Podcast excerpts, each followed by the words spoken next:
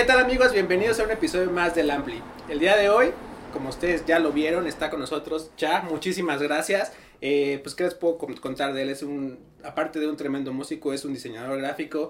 Ahorita más adelante vamos a ir platicando sobre todos tus pues tus, tus aficionado a los tacos aficionado a los tacos también ahorita justo platicando aficionado a los cómics también me encantan sí claro superhéroes todo ahorita todo esto lo, lo podemos ir, ir tocando entonces, este, pues nuevamente muchas gracias. Suscríbanse al canal, amigos. Recuerden que estamos ahí en, en, YouTube, en todas las plataformas digitales, en las de su preferencia, pues ahí nos pueden encontrar. Y ya saben que seguimos trabajando para que disfruten todo esto como nosotros. Negro aquí también, diles algo. Gracias, Cha. Gracias por venir. gracias a ustedes, gracias por este, invitarme. Qué bueno que te diste un tiempecito de venir a esta tu pobre casa, man. Y nos hemos estado viendo mucho. Sí, ahora nos encontramos, sí, sí, nos hemos... Ahora que regresó, sí, regresó el mundo a su normalidad. Ahí vamos. Ahí vamos, nos volvemos a encontrar. Ya estamos viejitos, ya estamos de la socialité de los viejitos. Exactamente. Pero bueno, qué bueno que viniste, Cha. Oye, pues siempre aquí en, en, el Ampli, como ya te contó Roberto antes de, de, empezar, pues nos gusta platicar mucho de experiencias y de cómo, cómo ha sido tu, tu trayectoria. Suena medio rimbombante la palabra, pero ¿cómo, ¿cómo empezaste? Ya sé que esto te lo preguntan siempre, pero aquí en el Ampli les gusta mucho que ¿Cómo fue tu primer, qué fue primero, los cómics, la música? ¿Qué, ¿Cómo empezaste a decir, quiero entrarle al arte? Ah, fíjate que es buena pregunta. Yo creo que, pues desde que estaba chavito, desde que iba con mi mamá al súper y veía este, las etiquetas de las cosas, me gustaban mucho las etiquetas de las cosas, las coleccionaba, ¿no? Eh, pues cuando nosotros crecimos, pues no era tan fácil encontrar cosas importadas. Entonces de repente yo iba en una escuela al sur de la Ciudad de México que se llama La Moderna Americana, una escuela chavillos bien del sur de la Ciudad de México, este, y vendían mucho, mucho dulcecito afuera también, así que el Pixie Sticks, que el Bubble Gum, que la... ¿Era Fayuca El chicle Popeye, súper Fayuca. súper Fayuca. Y además de que me gustaba mucho el dulce en sí, me gustaba mucho el empaquito. Los dibujitos que les ponían. Sí. Tenía incluso un álbum donde iba guardando todas estas cosas. Entonces como que ese gusto desde, desde chiquillo tuve. Es que ahorita que tocas este punto, creo que también tuvo una evolución todo esto. Yo me acuerdo también ahorita me vino a la mente, ¿te acuerdas de unos chicles, unos dulces que también tienen mucho tiempo, que eran como las espinacas de Popeye, que también el, empaque y todo era súper, o sea, y de este había, puta, ahorita no, de, me acuerdo. De béisbol había otros de béisbol, el, tabaco, ¿no? Sí, sí, Era como si fuera tabaco y acabas con la boca así de chicle, increíble. Sí, también creo que eso ya no, ya también se perdió un poquito en, en esta, en esta onda. Las tronirrocas. ¿No? los pop rocks también, que eran dulces muy pachecos. Y ahí dijiste, quiero ser diseñador, ¿o cómo? Pues no, como que se juntaba también con los cómics que desde muy chavito me gustaron. Lo que pasa es que mi mamá es muy aprensiva, es muy neuras, entonces como que no nos dejaba salir nunca a la calle. Entonces como que nunca tuve esa necesidad de andar buscando amiguitos en la cuadra y jugando fútbol. Yo creo que por eso los deportes tampoco me gustan, ¿no? No le agarro nada. Entonces yo más bien me quedaba en la casa pues viendo la tele, ¿no? Que además era televisión abierta, o sea, era o ver el canal 5 o ver el canal Televisa 8, ¿no? Y Mevisión. Este sabía perfectamente qué hora del día era porque estaba Archie o porque estaba ahí viene Cascarrabias. Sí, sí, sí. Y en la esquina de la casa, o sea, a menos de 10 metros había un puesto de revistas. Entonces a ese sí me dejaban ir porque me podían estar viendo lo que yo iba a comprar en mis historietas. Entonces, pues me compraba superhéroes, pero me compraba la familia burrón, pero me compraba los super sabios, ¿no? Que eran como pues, cómics muy mexicanos también. A mi papá le gustaban mucho también los cómics. Él, él este, leía Rarotonga, por él conocía al Spirit también. Él dibujaba muy bien copiando. Entonces le decía, pa, dibújame un hombre araña. Entonces hacía su cuadrícula y copiaba un hombre araña. Y de ahí me empezó a gustar mucho esta cuestión del dibujo arte.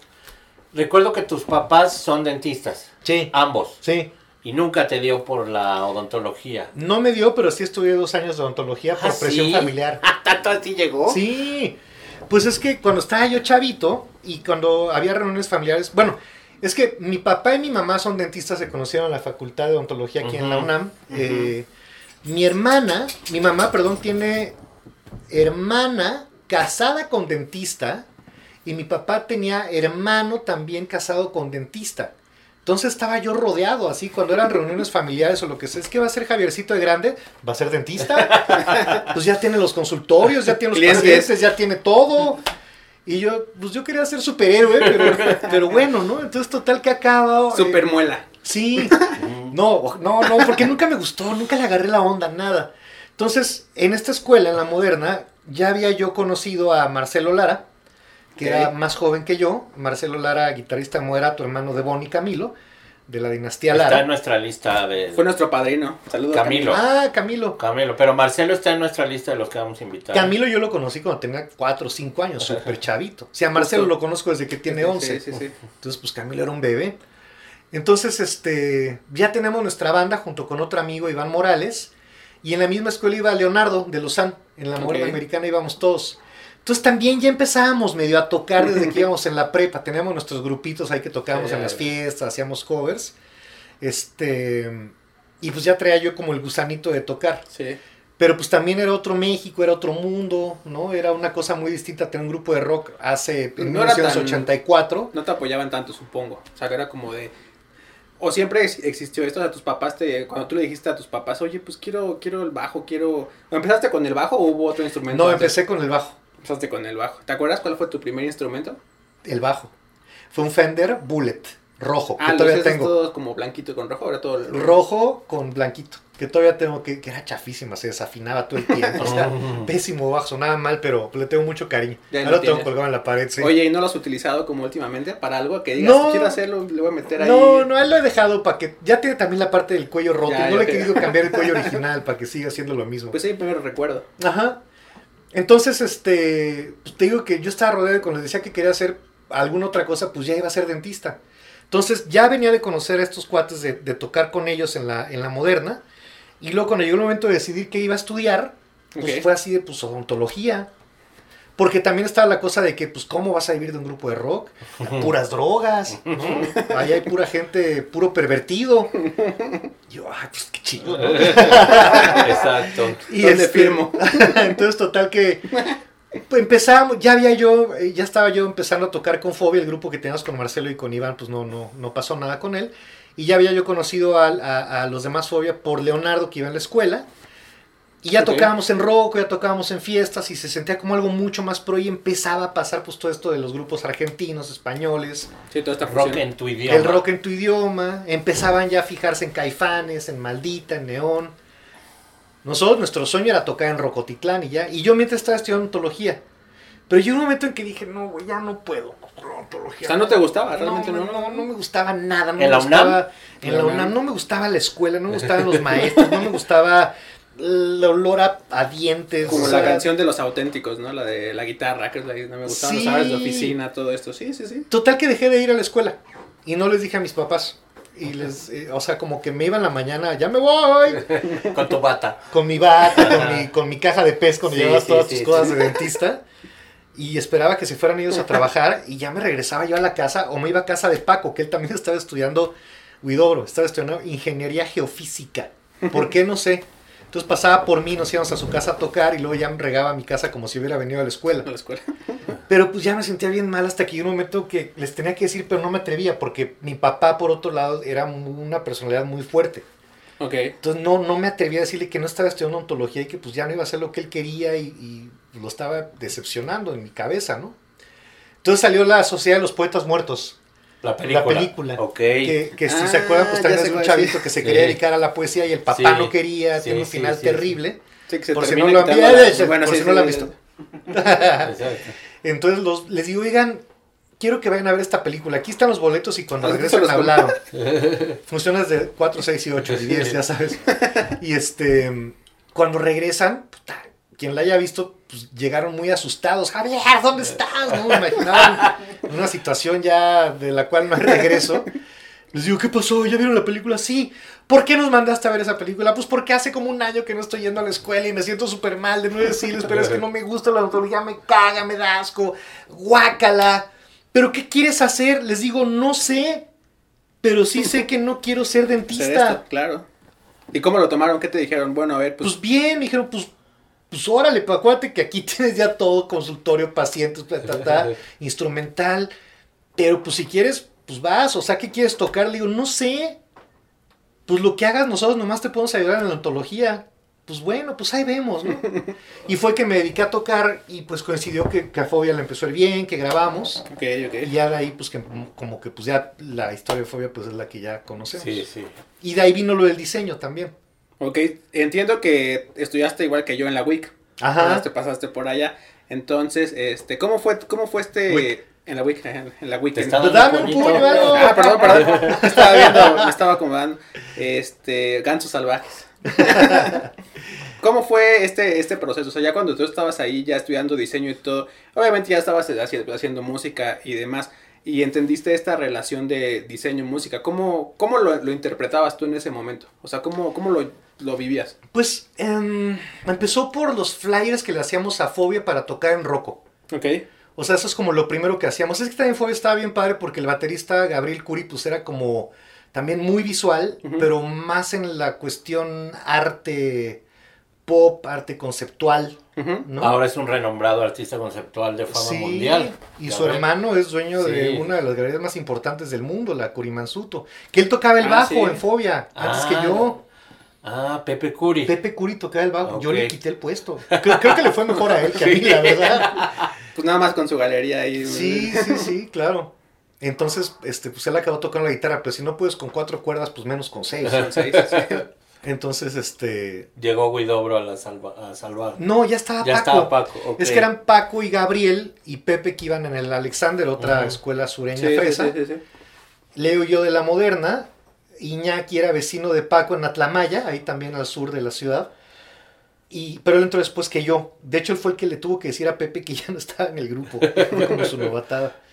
Pero pues sí, yo, yo llegué a tocar el bajo, que tampoco tocaba, ni me considero tampoco así el bajista, pero pues sí tocaba mejor que Pepe. Para el grupo, para lo que se necesitaba para, Para- Fobia. sí, sí, sí. Entonces, bueno, pues ya quedó esa alineación de fobia, ya nos empezaba a ir bien. Este. Y estaba Gabriel muy visual para hacer escenografías, por ejemplo. O sea, llegamos a tocar a Rocco y los demás grupos llegaban, montaban sus instrumentos y ya. Nosotros sí pues, nos vestíamos, ¿no? Este, poníamos escenografías, pero como Sí, muy, claro. muy artsy, que hacía Gabriel así. Tráiganse todos de su casa las aspiradoras y los, las licuadoras Sí, y sí, colgábamos todo el techo y el piso y así. Y luego yo me encargaba de hacer flyers. También dije, ah, pues yo hago el flyer. Y de ahí me empezó a gustar mucho esta cosa. Y cuando traía esta cosa de mi papá, de tienes que estudiar, tienes que estudiar, porque la música no vas a poder vivir. Porque esto, porque el otro, traía esa como cosa. Y dije, bueno, pues voy a estudiar diseño. Siempre me ha gustado, ¿no? Me late mucho. Puedo, puedo juntarlo con lo que estoy haciendo con el grupo. Ya fue que me metí a la WIC. Pero también estuvo cañón que me tocó la transición eh, análogo a digital. Claro. El otro día, de hecho, hice tiradero de todas mis láminas de la WIC, qué perdedera de tiempo.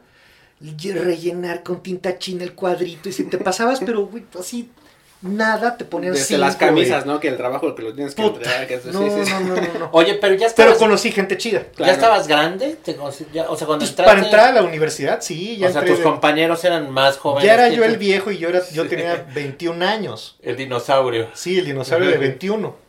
Imagínate. Oye. Con los 18 añeros. Y en este inter también de que estabas, ya seas flyers y todo, ¿trabajaste con algunas otras bandas que ya a lo mejor andaban ahí, en, ahí haciendo ruido y demás? De flyers no. Hice todo, muchos flyers para Fobia. Yo hacía uno, Gabriel hacía otro. Gabriel, o sea, de hecho en la caja de Fobia vienen dos o tres flyercitos que me encontré Ah, y los puse ahí como Qué ejemplo. chingón. Ajá. Pero eh, luego de ahí me empecé a clavar a hacer discos. Porque cuando hicimos el primer disco de Fobia, el logo lo hizo Gabriel. Uno que es como rojo con pincel, que tiene Sí. un solecito y una iguana. Y cuando vino el segundo disco, nos queríamos ir a grabar a Nueva York. Mm. Necios, porque habíamos trabajado con Martín en el primero, aquí en la Ciudad de México. Y él nos dijo, pero es que deberíamos ir a Nueva York, grabar allá, que vean la vida. Las fotos, Y todo. nosotros, sí, claro, por favor, ¿no? Pero salían una lana. Entonces, este, nos fuimos a, había- Nueva, a Nueva York. Había lana BMG en ese momento. Sí, pero no tanta. Y, y no le fue tan bien a un grupo de rock. Pues tampoco, también claro. empezaban. Sí, sí, sí. Y no nos había ido como le habían ido punto a los caifanes. Sí, sí, sí. O a Neón con el. Papareo, La. Maldita con ese primer disco, ¿no? Sí. O sea, nos fue bien con el microbito y todo, pero tampoco... Fue disco de oro y todo, pero, pero eran también otras épocas. Claro, sí, totalmente. Entonces, irse a Nueva York a grabar, pues implicaba boletos de avión, implicaba estar allá un rato, cinco personas, comer, más el estudio, o sea, en dólares, ¿no? Entonces era muy caro. Dijeron, bueno, ahora le va, pero lo vamos a tener que recortar de otros lados, a lo mejor de foto o a lo mejor de diseño. Claro. Le dijimos, ah, pues órale, nosotros lo ponemos, o sea, tantas ganas y tanto creamos en el proyecto que está bien chido, ¿no? le pagamos a Carlos Omonte que fuera con nosotros de nuestro dinero de shows a tomar las fotos allá y el diseño, les dije, a ver, déjenme probar a mí si yo, puedo entregarles algo. Entonces ya para este momento sabemos que el disco se llama Mundo Feliz. Mundo Feliz.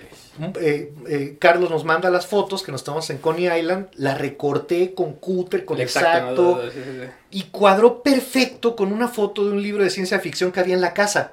El, el, cohete este como naranja que se ve en la portada es un cohete completo. Aquí se los vamos a poner. Ajá. Y este...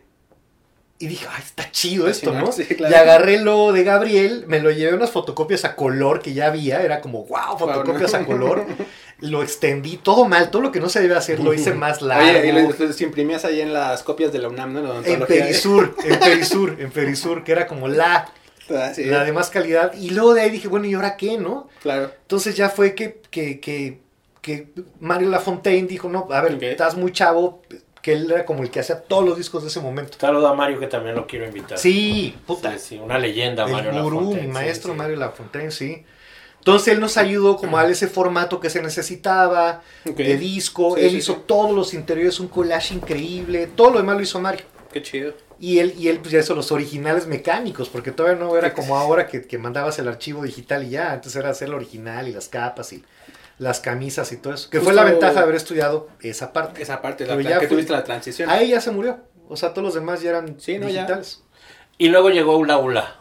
Y luego llegó Ula ¿Cuánto tiempo después llega Ula Ula? Pues es, es ¿Hiciste algo, otro trabajo entre Mundo Feliz? Antes de eso hice un disco para Juan Pablo Manzanero.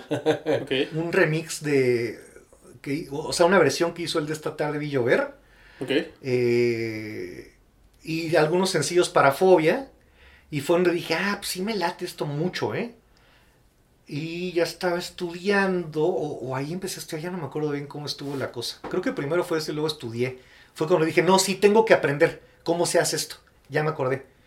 Y luego con un cuate de la WIC formamos una ULA, donde pues sí trabajamos un chorro de cosas para medio mundo. Pero fue, no, fue un periodo de tiempo corto, ¿no? O sea... Pues em, es que Marcelo Lara ya estaba trabajando en Sony en aquella época. Y otros amigos estaban trabajando en Culebra también. Entonces como que nos empezaron a mandar cosas a nosotros. Les gustó nuestra onda, sí, claro. Sí, sí, sí. Entonces pues de ahí empezamos como a trabajar mucho con disqueras y mucho con otras bandas. Marcelo fue el que nos mandó nuestro primer disco, el de una banda de Guadalajara que se llamaba La Dosis. ¿En qué año se fundó? Ula Ula. Ay, güey. 96, creo. Trataba de hacer como cuentas y fue cuando fue el de la que todos ya conocemos la cuando Fobia, ¿no? Se tomó un break, ¿fue en este Inter? ¿o no, fue, antes, fue, antes, fue mucho antes, sí, sí, fue 93, 92 por ahí. Ok, no, pues ya llevan un ratote. Sí, un ratote. Sí, eventualmente ha pasado mucha gente por ahí, pero pues yo como que he sido la constante ahí. Les vamos a dejar aquí el link para que también vayan a, ver los trabajos que hacen ahí. También están, están bien interesantes. Pues sí, me, o sea, tienen esta fusión con el rock, tienen ahí con, pues con medios digitales, ¿no? Al final también he visto que tienen ahí ya estamos haciendo ahora videos también. Sí, vi que sacaban de echar el de Kinky, ¿no? El, de. Bueno, un eh, sencillo. un, lyric video ese le hicimos con Rata. Otros que he hecho yo eh, más involucrado es uno de un. Bueno, los de Gran Sur, por ejemplo. los últimos de Gran Sur. Que se hicieron en pandemia. Eh, esos sí los hice yo muy involucrado junto con Memo Llamas, por ejemplo. Ok. Ajá. Pero sí, pues es, es padre. O sea, como que esa cuestión del diseño siempre me ha gustado mucho. Y entonces, sigues con Ula Ula, ¿no? O sea, mediados de los noventas hasta la fecha. Sí. ¿no? Has tenido diferentes socios, colaboradores. y, te sigue apasionando el diseño? Sí. Sí. O sea, si llega alguien, no sé, una, una disquera major o unos chavitos con mucha lana, si lo preguntamos lo mismo al derete también un poco, y te dicen, haz, haz eh, eh, ayúdame con el trabajo gráfico de mi banda, ¿lo harías? ¿O te, te tiene que comunicar algo la música o tienes que estar convencido del proyecto? Fíjate que a diferencia de Alderete, eh, él sí es muy claro su estilo. Sí. ¿no? Y sí buscan mucho esa ilustración. O sea, ves este disco de Café Tacuba que hizo Alderete y sabes perfectamente que, fue Alderete, ¿no? Cañón. Este, ves los discos de Los Tacapulco, sabes que es Alderete. Ula Ula tiene esta onda que es muy colorido, muy divertido, muy, muy de movimiento, muy de humor las cosas que hacemos. Pero también yo ya no quiero que se vea todo igual. O sea, yo por ejemplo me encargo de hacer los discos de Fobia. Y siento que tienen como una personalidad y un estilo. Y dices, ah, pues sí, es, es, diseño de chat. Pero por ejemplo, cuando me habla alguien más eh, y digo, mm, a lo mejor este no lo hago yo, le hablo a algún amigo, le digo, oye, creo que esto lo podríamos hacer muy bien juntos tú y yo. Así como buscas un fotógrafo. A manera de colectivo. Exactamente. A manera de colectivo que pues sí, en Ula Ula llegó un momento en que éramos cinco o seis personas trabajando ahí. Sí. Y era Ula Ula, pero pues uno lo hacía, otro hacía otra cosa, a lo mejor uno hacía la tipografía, otro hacía la ilustración, otro...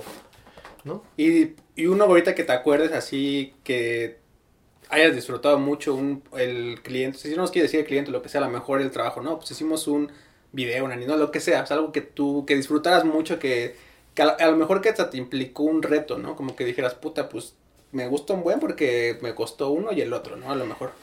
Creo que de los que más me ha gustado fue con Camilo justamente, cuando hicimos los discos de los Liquids. Ese primer disco de Liquids me gustó mucho porque pues fue la primera vez que pude como dejarme ir así de collage, este, eh, dibujo a mano, este, cosas muy raras que dije, güey, no les va a gustar. Sí. Y les gustó mucho, Camilo le encantó, y es que es de mis discos favoritos, así, entonces sí, eh, un sencillo de Camán, por ejemplo, que lo hicimos todo a mano, es de mis discos, de mis diseños favoritos, porque además también le hice un remix. Hicieron remixes varios amigos y nos invitó Camilo y los Liquids a hacer uno con un proyecto que teníamos Iñaki y yo que se llamaba Sandro Ventura y los Infiernos. Ah, me acuerdo de eso, sí. que eventualmente mutó a, a Gran Sur. Porque los Infiernos también yo estuve todo un rato con los Tacapulco y le conté a Stevie, ah, tengo un grupo que se llama así, así, se llama Sandro Ventura y los Infiernos. Más le brillaron los ojitos y sacó luego un proyecto que se llamó Los Infiernos. Mm. Entonces fue así. Pero bueno, creo que para lo que hacemos ahora con Gran Sur está mejor que se llame Gran Sur a, a Sandro Ventura y los Infiernos. Era como muy producto de su de su momento. Pero sí, ese, por ejemplo, me gusta mucho. Ese primer disco de los Liquids me encanta porque sí era, pues, una cosa muy rara, ¿no? O sea, y además estamos pensando que era la época digital, donde todo era el filtro de Photoshop, el, taco, o sea, no, y, era, y aquí era, pum, a mano todo. Sí, claro. A mano todo, sí, sí, sí. Y fue como algo que hicimos mucho en Ula Ula, hasta la fecha. Tratar de que siempre sea muy a mano.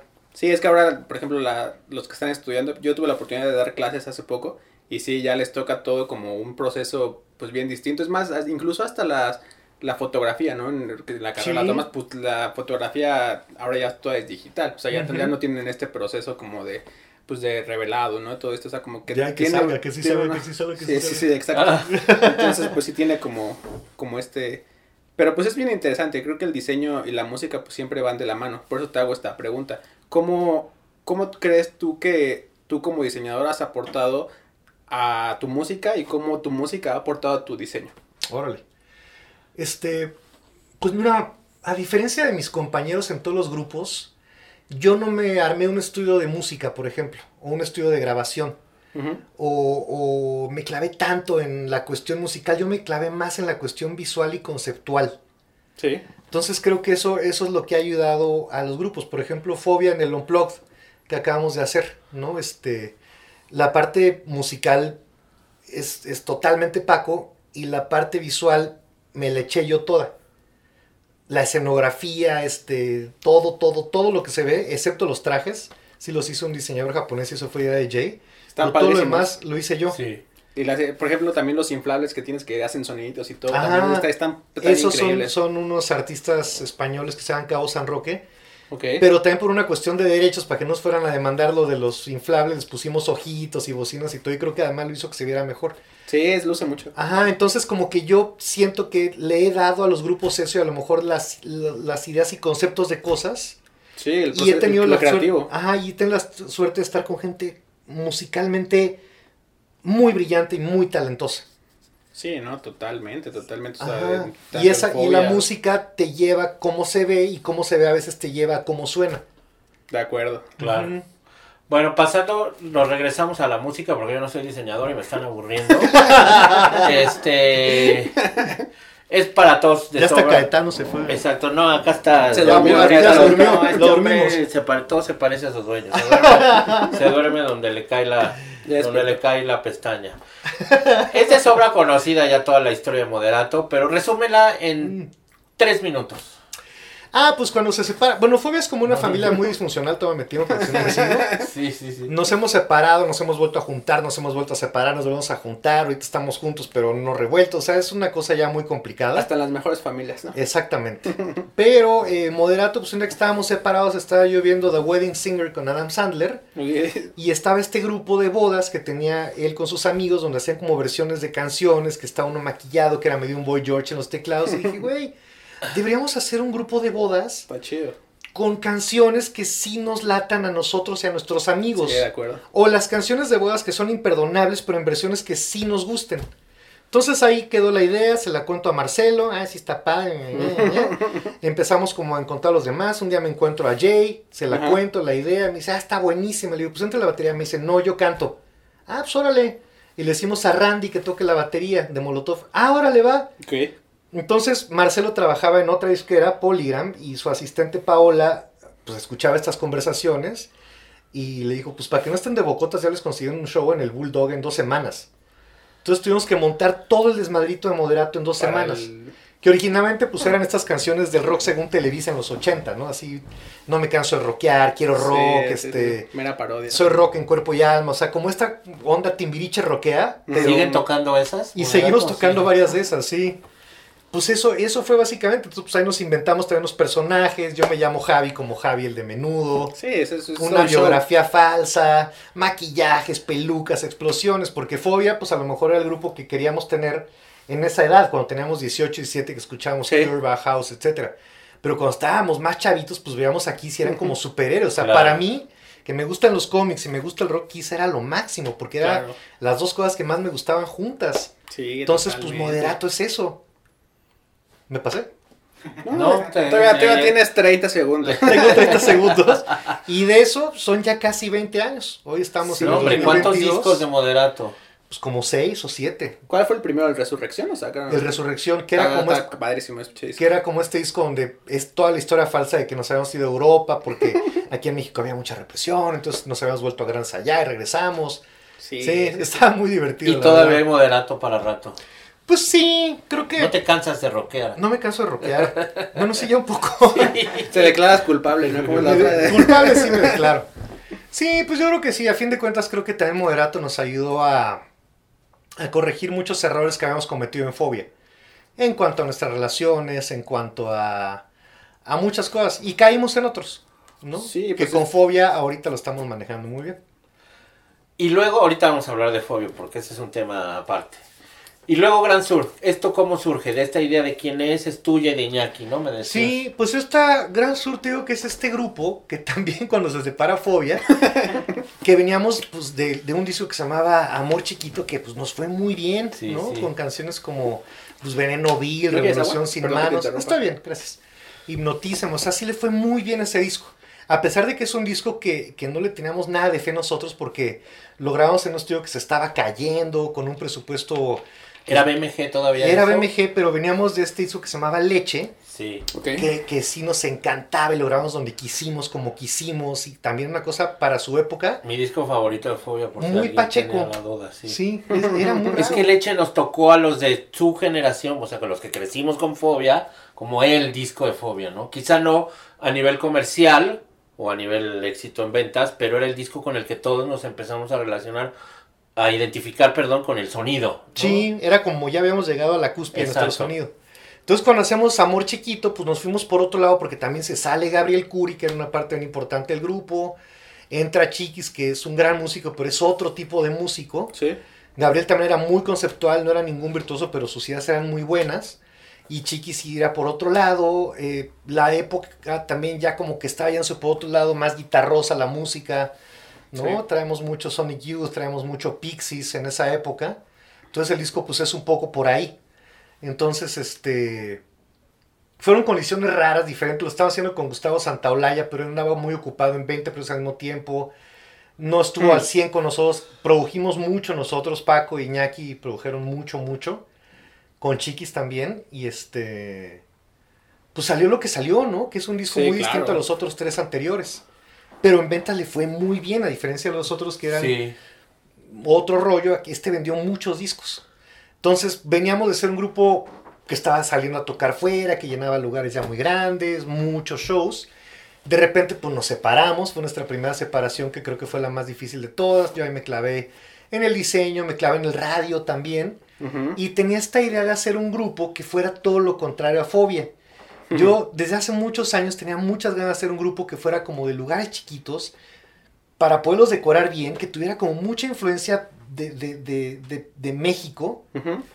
Porque Fobia no, no quería, de hecho Paco decía, no, esto no va a pasar aquí nunca. Lo más cercano que hay es el principio de la canción de Plástico, donde Iñaki está tocando una quena, o no me acuerdo qué es, ajá, y, y, ya, ¿no? Entonces, bueno, ahí fue que hicimos este remix para los Liquids con Sandro Venteros Infierno, hicimos dos, tres cositas, ahí Iñaki y yo para, él estaba haciendo muchas cosas para películas, lo hicimos juntos, y ahí quedó. Y cuando... Eh, una vez nos, nos invitan de parte de Ibero a hacer una canción por los 100 años del natalicio de Frank Sinatra. A Iñaki se le prende el foco de hacer Something Stupid. Okay. Y mi compadre, que es humilde, dice, yo voy a cantar la parte de Frank. Ah. y podemos invitar a Sophie Mayen a que cante la parte de la chava. Y Sophie es una amiga, de, ya teníamos varios años ser cuates, que admirábamos mucho y le invitamos a cantar, ¿no? Y quedó una versión muy bonita como un poco bajo esta sombrilla de, México, de lounge, de, de esto que nos gustaba tanto Iñaki, ¿no? Y que tenemos como muy abandonado. Y a Sofi le gustó mucho, me dijo, ah, está bien padre, le contó, sí, pues es un proyecto que tenemos Iñaki desde hace muchos años, pero pues ya sabes, los reyes de la procrastinación. queremos invitar a una canción a Julieta Venegas, otra a Denis Gutiérrez, queremos invitar a fulana, queremos invitar a Natalia, y nomás nos veía con sus ojos. Y el día siguiente nos llama y nos dice que nos quería ver porque nos quería enseñar algo. Algo, y nos enseñó una canción que se llama Tu Dios, que está en el primer disco de, de Gran Sur. Dice, ¿cómo la ven? Dije, un Sofía es preciosa, nos encanta, pues hay que grabarlo. Órale, pero nada de que anden grabando con otras viejas, ¿eh?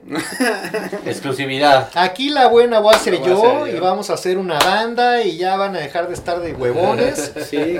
Y, y, fue que se armó Gran Sur y ella fue la que dijo, pues hay que meter el oído. Nosotros estamos, pues no sabíamos por qué iban a hacer tres moderato y ¿Por qué no buscamos a alguien más? Estaba tocando con nosotros en ese momento Burgos de Hello, por ejemplo. En Dios los teclados que se oyen en Burgos.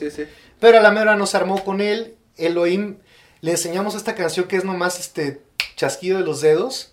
Y luego una máquina de escribir dijimos, pues a ver si quiere, nos va a mandar a volar este que tiene una batería que paga predial, este, toma de gas y toma de agua y toda la cosa, nos va a decir, no, gracias. Sí, Y cuando lo escuchó dijo, ojalá me inviten porque ya estoy cansado del personaje, de la batería y del rock y quiero probar otras cosas. Y pues le entró y el primer disco lo grabamos en composición, arreglo y todo, como en dos o tres meses, salió súper rápido. Con presupuesto propio y con sí, nosotros empezaba todo esto de hacerse uno pues es do que it yourself. Sí, pues es que mira, yo también ya tenía como muy masticado la cuestión de ser diseñador. Iñaki ya tenía muy masticada la cuestión de ser productor, tenía los estudios Elohim, tenía estudios Iñaki. Pues Perfecto. y, Sofi es una máquina de hacer canciones. Hasta le decíamos, Sofi, espérate, déjanos ver qué les vamos a hacer. Porque tratamos de darle la vuelta. Porque Sofi nos las mandaba con su guitarra acústica y su voz. Y ya nosotros queríamos como darle todo este concepto y esta música y todo. Entonces, pues, pues de ahí fue que salió. Qué padre. ¿Cuándo va a haber algo nuevo de Gran Sur? Digo, ya. Pues ahorita acaba de salir el disco completo hace unos dos o tres meses. Un poquito más, un poquito más. Segundo disco ya. Pero que ya traían sencillos que ya, sí, es que fue antes de la pandemia. Sí, eso. O sea, ya veníamos, el, el, plan era que saliera en 2021 y ya tenemos un show en Texas, otro, varios en México, otro en Los Ángeles, o sea, como varias cosas, de repente se apagó el mundo. Apagó todo, sí. Nosotros también nos apagamos un rato con todo, porque sí, pues todos creo que nos pasó lo mismo, así, coraje, tristeza, miedo. Y ya empezamos como a sacar sencillos y fue que sacamos el disco completo hace poquito también.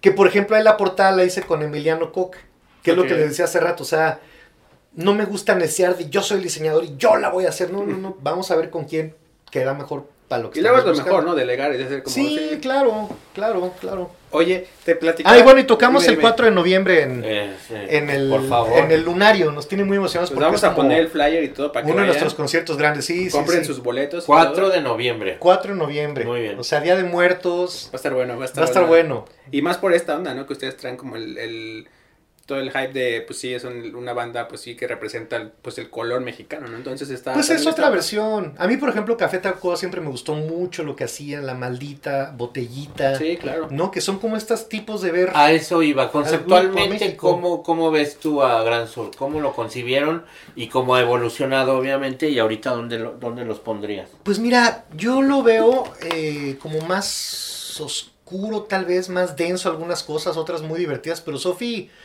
Ahí como la ven toda dulce es bastante azotada. Entonces sus canciones son muy azotadas. Sí. Y pues nos da carta abierta para que lo hagamos, ¿no? Entonces, Iñaki también pues es un cuate eh, muy filosófico, muy profundo y todo este tipo de cosas las podemos ver en los artes de los discos. Y está padre para mí porque puedo hacer los videos, los vestuarios, los sencillos. Te dejan esa parte abierta. Ajá. Todo lo y Me encanta. Claro. Me encanta, me encanta.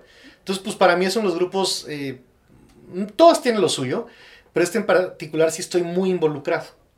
Porque también me toca de alguna manera medio manejarlo y entonces sí está chido. Pongan atención en Gran Sur, los que no lo han oído, descúbranlo. Háganle caso al señor. Exacto.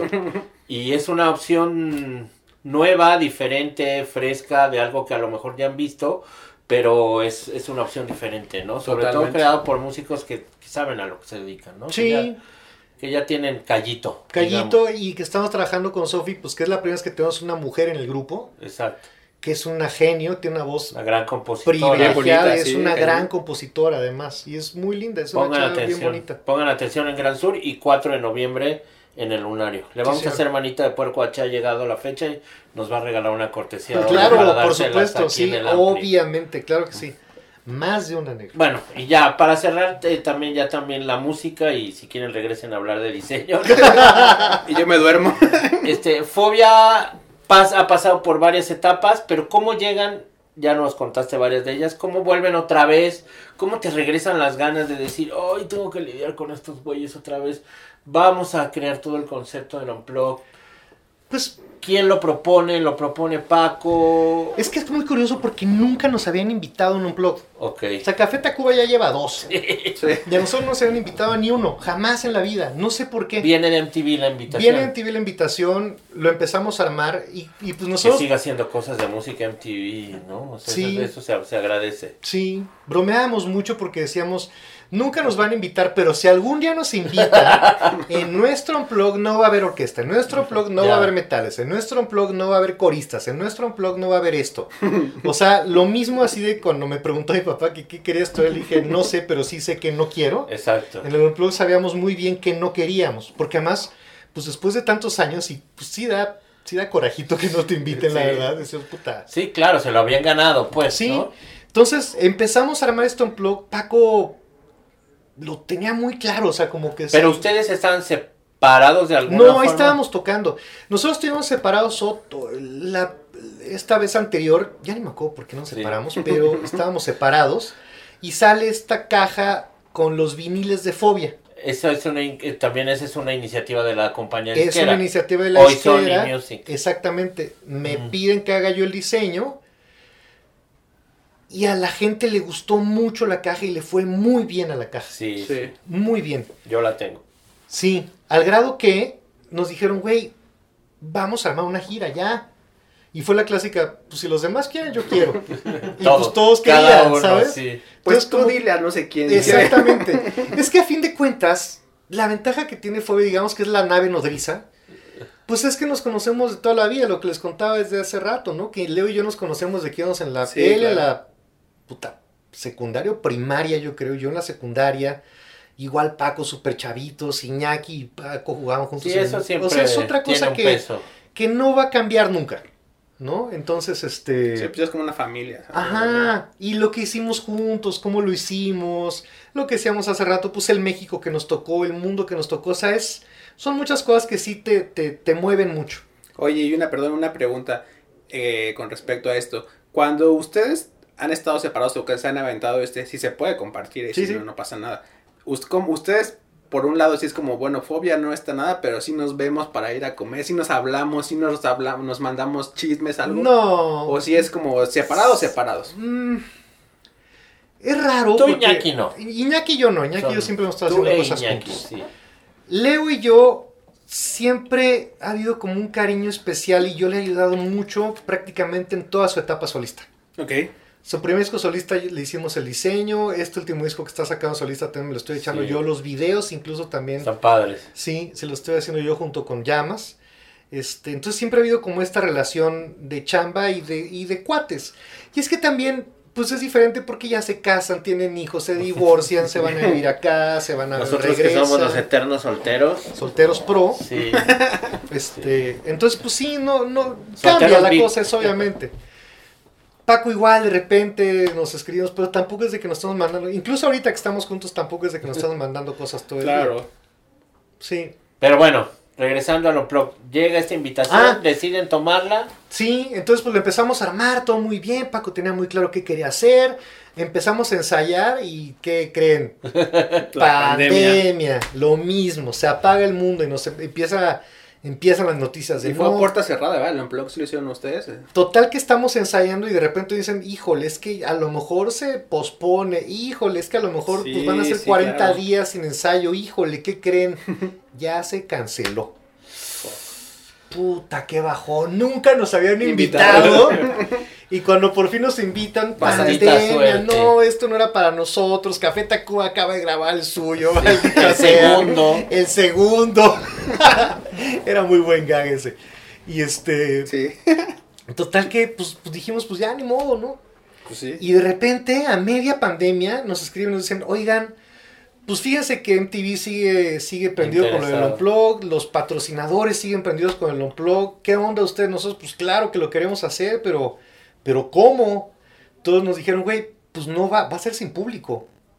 Que es la primera vez que pasaba, un Unplug sin público. Entonces, esto a nosotros pues nos dio como, como ciertas libertades que creo que estuvieron mejor. Claro. Porque para empezar era un escenario circular, porque no tienes que estar preocupado por darle el frente al público. Entonces era un escenario circular donde había un árbol en medio de cámaras, donde estaba haciendo como todo este tipo de tomas. La escenografía era circular también, o sea... Sí, cierto, lo estaba recordando y sí. La, la vibra diferente, la gente lo veía en su casa, así de, güey, pues es que qué grueso, o sea, que hay un unplug de ahorita, ¿no? Las medidas de seguridad, no sabes lo que era. ¿Qué estudio Churubusco? No, no en, el, en, el, en el frontón. Ah, Porque iba a ser con público. También ya, tenían pagado el frontón. Entonces se aforó todo, se cerró todo. Y quedó padrísimo. Y quedó bien bonito. Sí, la verdad estamos, estamos, muy contentos. La gente de MTV quedó muy contenta. Muy contenta. Yo pude trabajar también con otro amigo, el que soy muy fan, que es Mark Todd, un ilustrador de Los Ángeles, que tiene un libro mm. buenísimo que se llama Badass, donde son puros güeyes badass. Entonces está Han Solo, está Lenny de Motorhead, este, entre las chavas badass está pues la princesa Leia, John Jett. Y ya éramos amigos, le dije, oye, ¿te late? Y, y, se armó y pues también la portada que ah, nos pues haya hecho él está bien padre. Sí, sí, sí, sí. Qué chido. O sea, más allá de que ustedes lo vieron como, o sea, le sacaron jugo a todo esto, ¿no? O sea, como que les dieron la vuelta y hicieron un, un buen desafío, creo yo, que pues al final esto de, porque la neta tú lo ves y vean, véanlo en, está ahí en YouTube y todo y está poca madre, o sea, es la, la escenografía, desde el vestuario que utilizaron ustedes, está el, el, traje que tú usabas, el rojo, yo cuando Siempre dije, un traje rojo. Está, poca madre, el traje está poca madre. Rojo. Sí, lo mismo con Gran Sur, o sea, llegamos a la conclusión que de lo malo lo bueno. Eh, hay un video que se llama Buena Suerte, que estamos como en un teatro virtual, porque nuestro último show antes de la pandemia fue en el Teatro de la Ciudad, era como nuestra presentación de disco, de ahí nos seguíamos. Ah, ah, pues claro, y luego nos fuimos a un bar de mala muerte ahí en el centro. Con la pobre de tu madre. Con mi pobre madre ahí. Ay, pobrecita. y este, total que, pues nos habíamos quedado de hacer como ganas de un video en un teatro viejo, pero pues ya no se podía porque pandemia. Entonces me lo armé yo digitalmente. Sofi es de Zacatecas, estaba con su familia. Y dijimos, lo vamos a hacer a distancia, Sofi. Consíguete un green screen. Y pues tuvo busque y busque. Es que parece que aquí en Zacatecas no hay green screen. Entonces le digo, bueno, te mandamos uno por correo y te mandamos tu vestuario y todo. Y nomás consíguete un cuate que te ilumine bien. Digo, fotógrafos, ya, ¿no?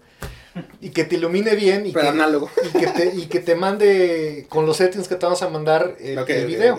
Y ya todo lo armamos aquí en, en, en, la casa de Jams. Cada quien por su lado se grabó. Y el video quedó bien bonito, es de las cosas que más me gustan que he hecho porque parece que estamos todos juntos. No se nota para nada que estamos todos separados y que estamos en medio de una pandemia. Lo mismo que el de Fobia. Ahí sí es muy claro y muy obvio porque hasta se, se, anuncia, ¿no? Sí, claro. que no hay gente. Porque es el primero en todo el mundo que sale sin gente. y a lo mejor el único. Y bueno, ahora hay presentaciones del Unplug en el Metropolitan. Exacto, vamos a estar del 27 al 30 de julio en el Teatro Metropolitan con este show del Unplug. Vamos a andar haciendo algunas presentaciones también por la Ciudad de México. Probablemente vayamos a Estados Unidos, no sabemos todavía porque pues sí es un show caro porque es mucha gente en el escenario, es un staff grande. Entonces, pues eso implica boletos de avión, visas, bla, bla, bla, bla, Entonces, pues estamos viendo a ver qué. Pero por lo pronto, México sí está muy bien cubierto. Y en este, por ejemplo, esos que van a hacer en julio, ¿es completamente presentar el Unplug o si hay versiones eh, clásicas? Es el Unplug, pero como el Unplug dura 40 minutos nada más y pues sí necesitamos presentar un show de hora y media más o menos, hicimos más versiones de otras rolas que no están en el Unplug. Ah, qué chido. Que probablemente grabemos y saquemos después. Sobre pero, eso. pero sí hay como muchas canciones que, no estuvieron ahí, por ejemplo, este... Eh, Descontrol, que a la gente le gusta mucho. Está una versión de Descontrol ahí, ¿no? Entre otras. Y es una, muy buena, es una muy buena oportunidad para todos los que quisieran haber estado en el Unplug eh, en las grabaciones, que siempre los fans son muy de quiero ir a, todo lo que haga el grupo. Para que vean y vayan, ¿no? Sí, Digo, eso no nos cae la menor duda que van a estar vendidas todas las fechas. Ojalá, sí. Esperemos. 27, entonces es 27, 28. 29 y 30. 29 y 30 de julio. Teatro Metropolitan, no se pierdan el amplio. Igual aquí les vamos a poner la imagen y todo para que vayan los links, también para que chequen los boletos, todo.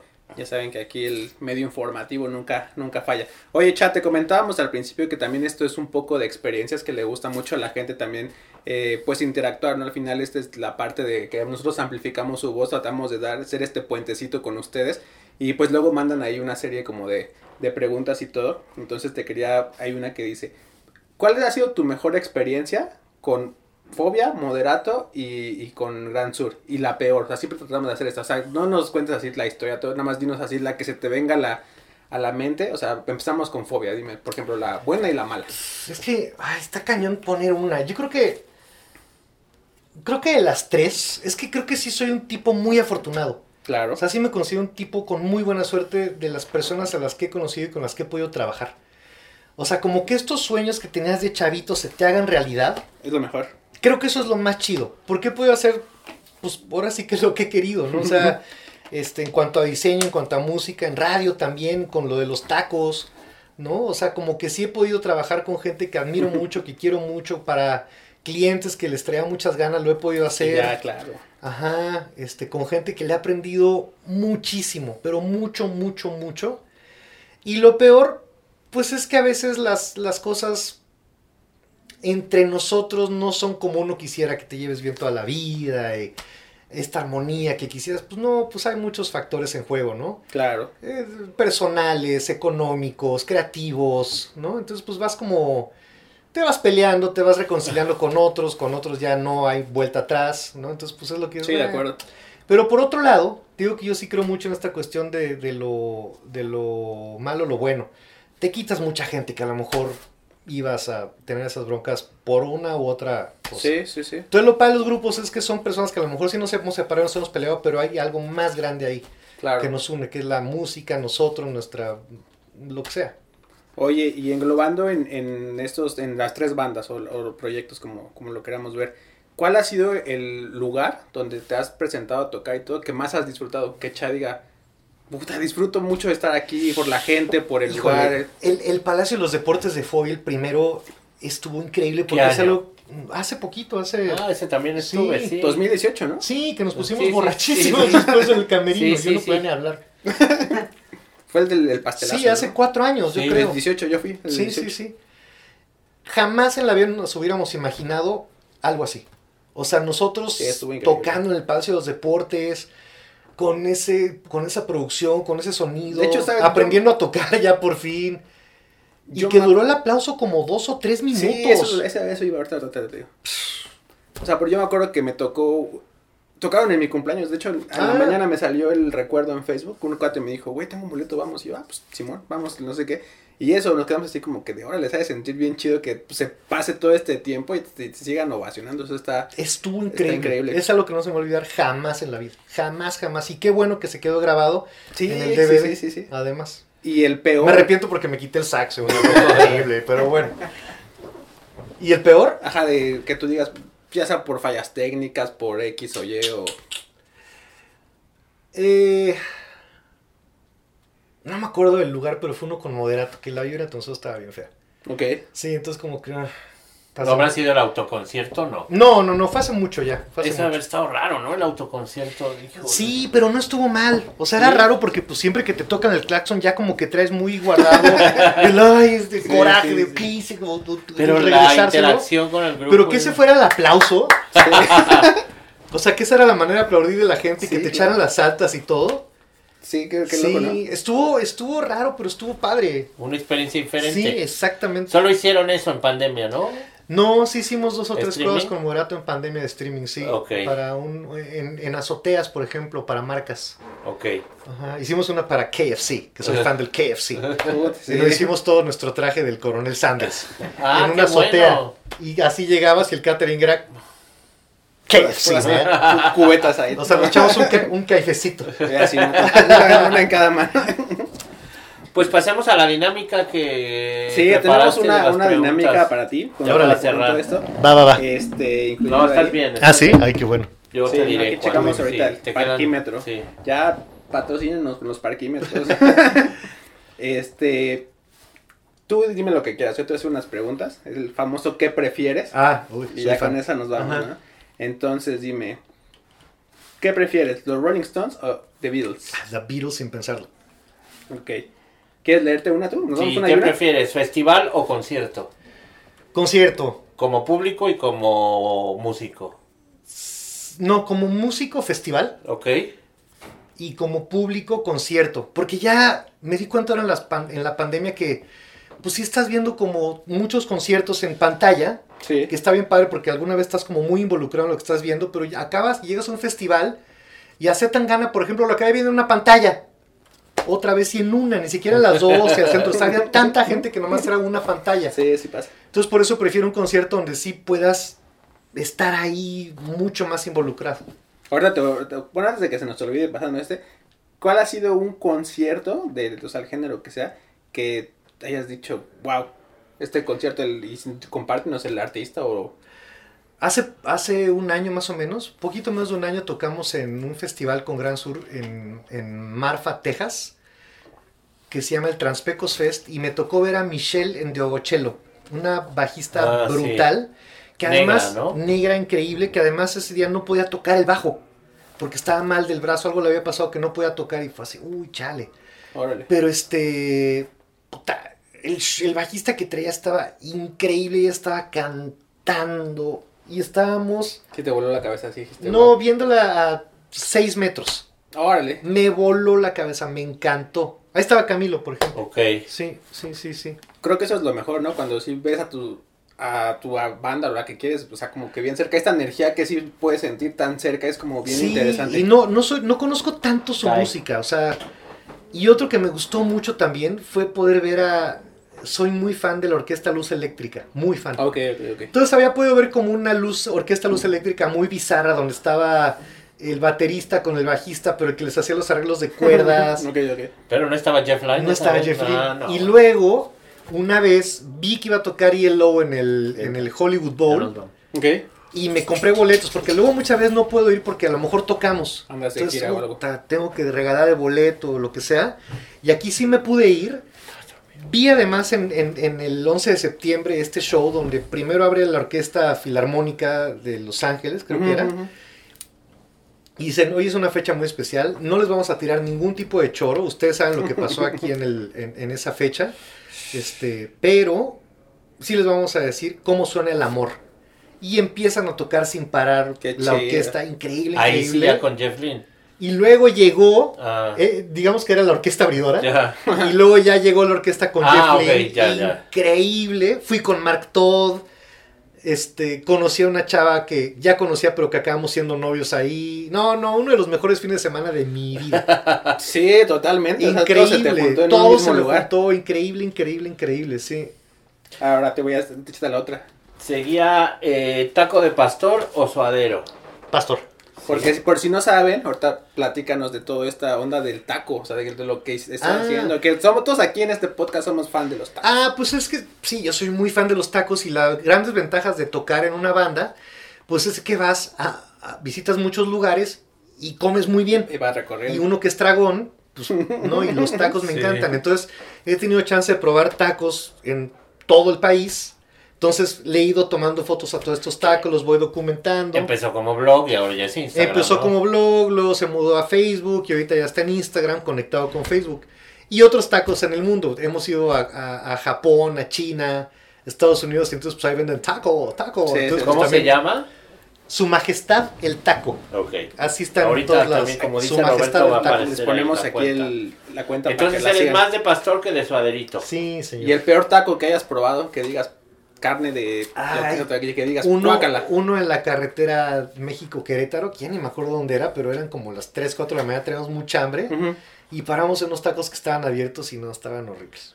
Desabridos, hueso picado, que pues, no, no, no. Porque aparte, un, o sea, yo siempre he dicho que un buen taco, aparte tiene que tener una buena salsa. Porque si no, la neta sí, no. No, los tres, la, Santísima Trinidad, tortilla, proteína y salsita. Eso. Échate tú las últimas dos porque son de diseñador. ¿Qué, ¿qué prefieres? ¿Qué flojera. Sí, sí, sí. Mejor aquí acá el joven se, se explaya. ¿Qué tipografía prefieres? ¿Helvética o Times?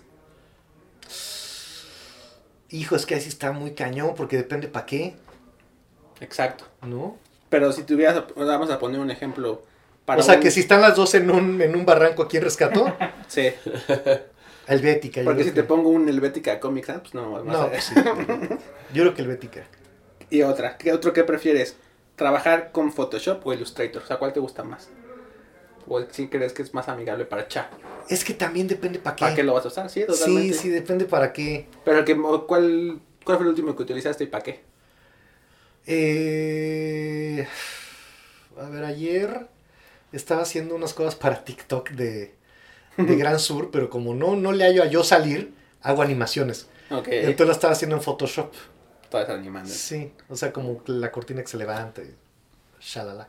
Pues ya, ¿no? Sí, con eso no, terminamos el, el que prefieres. Nada más dinos ahora sí, ya, ya nos comentaste los próximos eventos con, con Gran Sur, aquí ya los vamos a poner. A ver, repitamos, Gran Sur 4 de noviembre. En el Lunario, ajá. Fobia 27 al 30.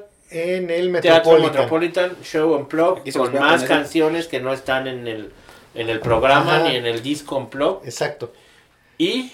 Eh, Moderato, pues ahorita tiene algunos shows en provincia, eh, que realmente no me acuerdo, perdón.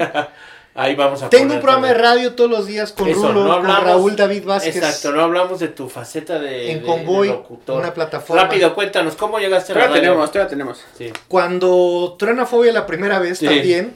Llegaste a Radioactivo. Yo era muy fan de Radioactivo, ya. muy fan. Entonces nos encontrábamos todos los fines de semana en el Bulldog. Ahí estábamos todos, pues, sí, sí, todos. Era la meca. Ajá. Entonces, eh, los viernes en la noche me encontraba a Edgar David Aguilera y a Ricardo Zamora entre varios. Y me decían, ay, cállame el programa. Tiene un programa que se llama El Huerfanito. Entonces me invitaban a cotorrear, de ahí nos íbamos a comer. Le caían los demás de la estación, nos sacamos haciendo muy amigos. Yo ya conocía a Rulo de antes. Ok. Pero conocía a los demás, ¿no? Este. Y eventualmente, pues me invitaban ya cada sábado. Hasta que un día me dijeron que si no me quería quedar en el programa con ellos. Le dije, ah, pues órale eventualmente también hay un espacio en el programa de la mañana, que era el mañanero, y pues me invitaron a cotorrar con ellos, y pues ya me quedé. Ya, ya, ya, ¿Por reactor pasaste tú también? Por reactor pasé, pero nomás una semana. Ok. En un programa que se llama Los Muchachos. Ok. Con Julio, con Julio Martínez, con el Sopitas, con Rulo, y yo, pero no, como que no le agarré la onda a reactor. Porque eran mis mismos amigos, pero con otras directivas. Sí, Y en otro rollo que con el que yo no... No, no congeniaste, no, no, cuajaron. y luego de ahí te hablan para el proyecto Convoy. Y de ahí me invita Olayo a Convoy a tener yo un programa. Yo le dije, ah, pues sabemos usted tener un programa con Rulo, como pues antes. sí, como el Mañanero. Y me dijo, ¿estás seguro? le dije, sí, va, va, va. Y pues ya vamos a cumplir cinco años. Ya vamos a cumplir cinco años. Yo tengo una, rápido ya para cerrar, tengo una anécdota del Mañanero. Ajá. Eh, en mi paso por EMI Music, vienen los Iron Maiden a, hacer promoción, no venían a concierto, era, no sé, 99, 2000. No sé si ya habían pasado, no sé si ya habían tocado aquí, pero me acuerdo que tú estabas como muy, muy insistente eh, con la gente de, radio de EMI que fuéramos, eh, que, que, que fueran los Iron Maiden. Nada más venían, creo que Adrian Smith y Steve Harris. Sí. ¿Sí eran ellos? No, Steve Harris no era. No era, ¿verdad? Era no, Adrian con alguien más, no me acuerdo quién, pero no estaba Steve eran Harris. un par, sí. Entonces, bueno, escribir a la gente en Inglaterra que el espacio que tenían ustedes era al otro día que, que llegaba el grupo y el grupo llegaba a las 12 de la, de la noche y había que llegar a Tlazolpa, a donde eran las instalaciones de, ¿Querían metal? Ahí está. de radioactivo a las 8 de la mañana, ¿no? Porque bueno, pues era el momento en el que, en el que eh, podían ustedes entrevistarlos. Y bueno, pues como siempre Radioactivo era una prioridad para la compañía y el programa del Mañanero, pues era de los de más rating, pues escribiéndole al manager, no, oigan, este, pues es que está este programa, pero pues tendríamos que salir del hotel a las 7 de la mañana para llegar a Tlazolpa, que es un lugar por ahí por la central Que de Abastos. de Sí, sí. no aérea, ¿eh? Exacto. Y no, no, bueno, pues los muchachos van de promoción y ellos son unas personas muy profesionales y no sé qué. Para no hacerte el cuento largo, llegamos al aeropuerto, la camioneta, en lo que vamos, cenamos algo, no sé qué, y les digo, ¿están seguros todavía de que quieren llegar a, a las... de que pueden estar en el lobby del hotel a las 7 de la mañana para salir a una entrevista de radio? Son, es la 1 de la mañana. No, sí, claro, muy, muy ingleses, ¿no? course. Sí, sí, no, no, y el, y el personal manager nos dice, no, claro, no, ellos vienen a trabajar. No, bueno, llego yo más desvelado y más, este, no crudo no, porque no habíamos bebido, pero más desvelado y trasnochado que ellos a las 7 de la mañana al presidente de Chapultepec aquí en Mazarik, y ellos ya están perfectamente bien sentados en el lobby con sus pelos mojados, eso sí, metaleros, ¿no? Sus chamarras de piel, así ya, vámonos, ¿a dónde hay que ir? Y los llevamos con ustedes. Y estuvo increíble. Increíble, Sí, increíble. sí, y, sí, sí, y ahí sí, te sí. dabas cuenta de cómo ese nivel de rockeros o de rockstars Sí, hacen la diferencia. gente profesional. Claro, ¿no? y es que más Iron Maiden eso hace, ¿no? O sea, es una etapa en la vida que dicen es anual Sí, y vamos a hacer promoción por todo el mundo. claro. Y a eso y a vamos. tocar. Y luego ya tocan. Sí. Sí, claro. Entonces, creo que era Adrian Smith. Estoy seguro que era- ¿Estás seguro que no era Steve Harris? Es segurísimo. Sí, ¿verdad? Segurísimo, Bueno, sí. claro, o sea. Alguno de los dos tiene fotos para ponérselas. No, sí, yo ¿tú sí, fotos? claro. Yo- yo no me tomaba fotos art- No sé para dónde, déjanos las claro puedes porque tener, tengo sí. cajas y cajas y cajas Sí. de fotos, pero claro que tengo. Sí, sí, eso me acuerdo muy bien. Tú eras el más aferrado en que lleváramos a los Maiden y ellos se portaron increíble. Increíble, Y después sí. hicimos todo un día de promoción y siempre, no, nada más sacaban su peine, se daban su manita de gato y vámonos. Qué chido, increíbles, ¿no? increíbles los Maiden. Sí, Sí, de- sí. trabajando en una compañía de discos en esa época aprendías muchísimo. ¿Te das cuenta quiénes eran? Sí, Bowie también, claro. acuérdate que bien Sí, se sí, portaba. sí, sí, todos, Los ¿no? Aerosmith, o sea, Los Blur. eran los Blur. Luego, luego les contaremos más anécdotas de eso. Pero esa de Iron Maiden me Por eso ahorita. suscríbanse a este canal. Exacto, me acordé de, de esa vez que llevamos a los Maiden a Radioactivo a las 8 de la mañana a Tlazolpa. Siempre, que quedaba como siempre de hay una, una anécdota que aquí que, es, que saca el es el- la llavecita secreta del negro que tiene con, con los Sí, invitados. Siempre, claro, siempre hay claro. una, siempre es nuestro plus acá, el, el, la, el, ane- anecdotario, perdón. Pues muchas gracias, Cha. No, gracias a ustedes, qué gusto. Nuevamente, Gracias por venir y, Gracias, sí, y, sí, sí. y nos vemos nos vemos pronto por ahí. Seguro que nos encontraremos. Seguro, ¿no? y cuando Ya. tengas algo que anunciar y algo que querer decir, este es más que Muchas tu gracias, casa. ¿eh? Gracias. antes de finalizar, dinos tus redes sociales, aquí los vamos a poner Ah, para que vayan, te sigan. Ula ula, lo que quieras. En el Talcha estoy así en todas las redes sociales. En Aquí sí los vamos a poner. Instagram, Twitter, este, Facebook, el Talcha. Porque como, como Chalo me lo ganan luego, luego los chinos. el Talcha sí la he podido apañar yo en todos lados. Eh, Gran Sur está en todos lados como Gran Sur Mex. Fobia, en la mayoría de los lugares está como Fobia MX. MX. Y Ula Ula está como Ula Ula MX. Y bueno, la de los tacos es Su Majestad el Taco. Justo eso te iba a preguntar si alguien necesita o quiere algún trabajo de diseño y todo para contactar con un aula, pues ahí les vamos a poner la- las redes sociales todo. Chequen el trabajo, está, está bien, bien interesante. Lo signó acá también. Aquí ya saben, les hacemos el, la de la chamba. Y ya nada más por- para finalizar, algo que también le gusta mucho a la gente que se nos pasó. Rapidísimo, dinos de las bandas, de estas tres Grand Sur, eh, Fobia, Moderato, la canción que más disfrutas tocar de cada una. De Fobia me gusta mucho, mucho, mucho tocar eh, Mundo Feliz. De Gran Sur me gusta mucho tocar una canción que se llama Solo Quédate. Y de Moderato me gusta eh, mucho tocar. Es que Morat son todas muy parecidas porque como es más metal, ta, ta, ta, ta, ta. Sí, claro. Pero... Eh... Donde sientas que el bajo poncha así... Mm, yo creo que la de Muriendo Lento, a pesar de que es muy sencilla, es como muy desmadrosa, sí, sí, sí. Sí, claro, totalmente. Exacto. Listo, ya saben chicos, pues aquí en los comentarios pónganos eh, sus mejores recuerdos, experiencias que han tenido con, alguna de sus bandas. Charles los, los, va a leer. Entonces, pues muchas gracias por vernos, suscríbanse al canal, recuerden que nos ayudan muchísimo con eso y pues nos vemos en la próxima. Muchas gracias, Char. Gracias, a ustedes. gracias. Ah, muchas gracias también a Render Cero, a, Son Machine, que nos, que nos echa la mano con, las instalaciones, a Johnny que en las cámaras. Ya saben, cualquier cosa con las cámaras, ahí está, ahí está el muchacho. Entonces, pues muchas gracias. Ya, ya cae que está por aquí. Ya Caetano que hoy vino. Listo, chicos. Nos vemos. Hasta luego.